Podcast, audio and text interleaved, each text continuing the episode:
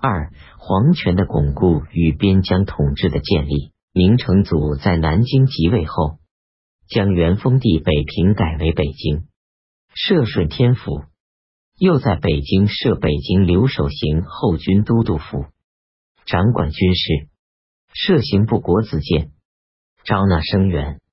北京成为明朝的第二京城。陪都。明成祖长子高炽仍守北京。一四四年召回南京，封为皇太子。一巩固皇权诸措施。明成祖即位后，即宣布废除徽宗时改建的官制，恢复太祖时的旧制。旧制中存在的种种积弊，却依然有待清除，不得不有所改易。明成祖在恢复旧制的名义下，采取多种措施，以巩固皇权的统治，消夺藩王魏军。明太祖末年。边地藩王权势日盛，建成皇室的威胁。惠宗削藩失败，带来成祖夺位的成功。成祖即位后，仍然面临着如何处置藩王的严重课题。边地藩王通称塞王，有权指挥边军。塞王的护卫军可多至二十万人以上。明成祖起兵，指责萧藩是出自军策的奸逆。即位后，不得不为被削夺的周王、民王、代王、齐王、襄王等恢复王封。当皇位确立后，明成祖密切监视诸王行动，在较长的时间里，逐个的削夺塞王护卫，收取军权。永乐元年（一四三年）正月，代王贵复封归藩后，十一月间。明成祖敕列代王纵禄取财等三十二罪，革去三护卫军及官署。齐王府复封后，以护卫兵据守青州城。一四六年，成祖召齐王来京，面斥其过。齐王反驳说：“奸臣们喋喋不休，又要学剑门时吗？当尽斩此辈！”成祖大怒。将齐王拘留京师，削去王封，废为庶人。民王骈复封云南后，一四八年，成祖指其杀戮利民等罪，削去护卫及官署。辽王直太祖十五子封藩广宁，防守北边，屡建军功。成祖起兵，辽王渡海至南京，改封荆州。一四一二年，成祖削夺辽王护卫军，只留公义时的军校厨役。古王会太祖十九子元丰宣府。成祖进兵南京时，在南京城中开门迎将，改封长沙。一四一七年，被告发谋为不轨，削去王封，废为庶人。周王肃复封开封。一四二一年，成祖召他进京，说有人告他谋反。周王顿首谢罪，被迫献还三护卫军。明成祖吸取惠宗的教训，有步骤的分别削夺诸藩，收取军兵，取得一定的成效。但太祖制定的分封制度并没有改变。成祖立长子为皇太子，次子高煦封汉王。翻过云南，高煦不肯就藩，留居南京，请增两护卫，得有三护卫军。从成祖北征，有功。一四一五年改封青州，司母兵士劫掠。次年召回南京，削去两护卫。一四一七年袭封乐安州。明成祖有抵制削藩而一再削藩。皇室诸王事权不法，仍然是他在位期间始终困扰的难题。一任阁臣明太祖在胡惟庸案后废除丞相，六部直属于皇帝，由此高度集中了政权，也增加了日理万机的负担。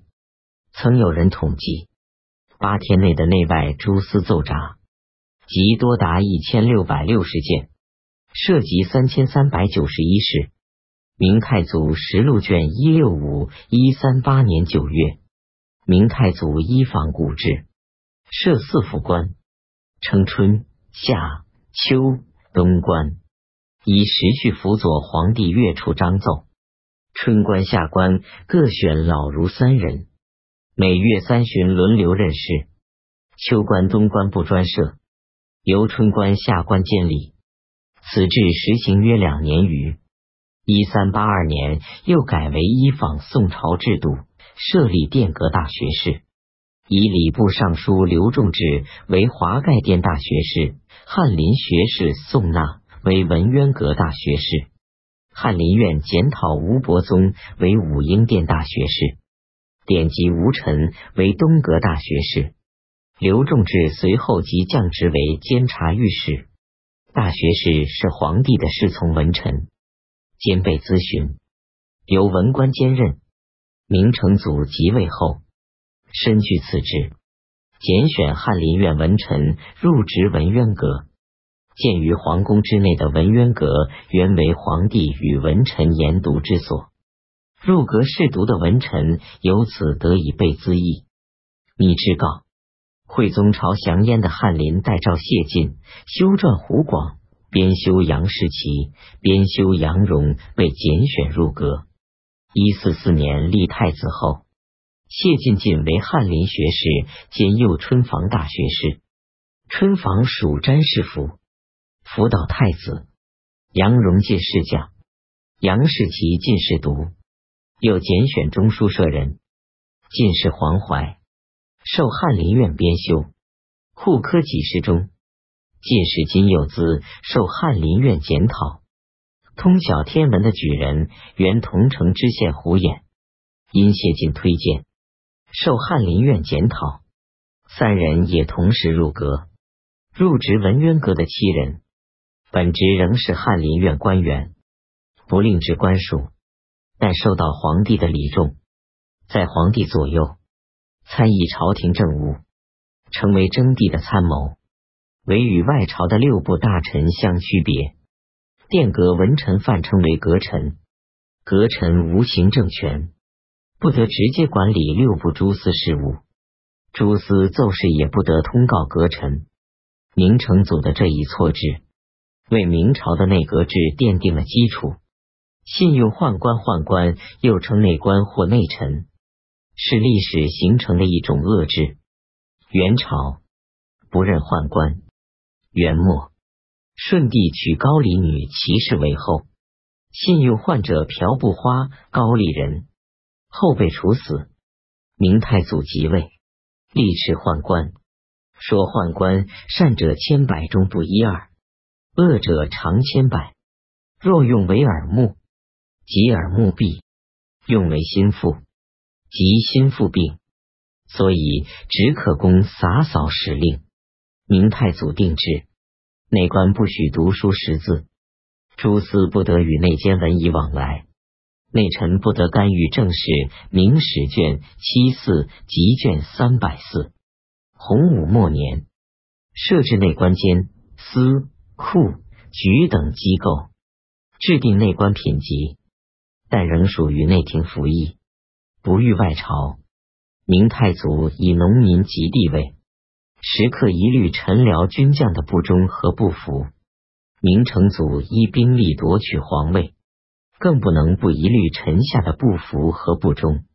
明太祖防范宦官而信赖皇室诸王，明成祖为防范诸王和臣下而又以用宦官，为侦察臣民的行动，成祖除加强原有的锦衣卫外，又设置东办市场。简称东厂，任用宦官掌管，秘密侦查朝内外官员动静，阁臣的日常行动，也由宦官秘密呈报。锦衣卫加东厂，使朝廷侦查工作日益严密，宦官也由此得以上下其手。为防范驻防军将专权，成祖派宦官赴外地监军。甚至委派宦官出任军职统军镇守，出使外国也虑臣僚不忠而任用宦官。《明史宦官传》序说：从永乐年间开始，宦官得有出使、专征、监军、分镇、赐臣民隐士诸大权。宦官成为皇帝的耳目和心腹，明朝的心腹之病不可免了。如果说内阁的设置开始了阁臣执政的端绪，宦官的倚用又开创了内臣干政的恶例，影响是深远的。见三大营明成祖有掌握军权而夺得皇权，深知军兵的重要，尤其是京师的军兵，更是皇权的重要支柱。明太祖时，京师设有京军，是最精锐的兵力。一三七一年统计，共有二十万七千八百余人，但其中精锐，据说只有七八万人。典故纪文卷十七。京军分编四十八位，由五军都督府统领教练。明成祖为加强京军，在京师组建三大营：一是五军营，即原有五军都督府教练的军兵，分为步兵与骑兵两个兵种，包括京师卫所军和各地抽调来京的班军；二是三千营。由边境少数民族及所谓边外将兵组成，主要是骑兵，原来只作为仪仗，后来主要用于巡哨。三是神机营，用火器装备起来的步兵军团。据说当时采用安南神机枪的制造方法，制成神机枪和神机炮两种火器，炮利于手，枪利于战。神机营成为作战力较强的机械兵种，三大营都设有提督内臣宦官或坐营内臣，另有武臣及坐营官、司官、把总。神机营还设有尖枪内臣。京军三大营兵多用于朝廷的重大军事行动，平时捍卫京师。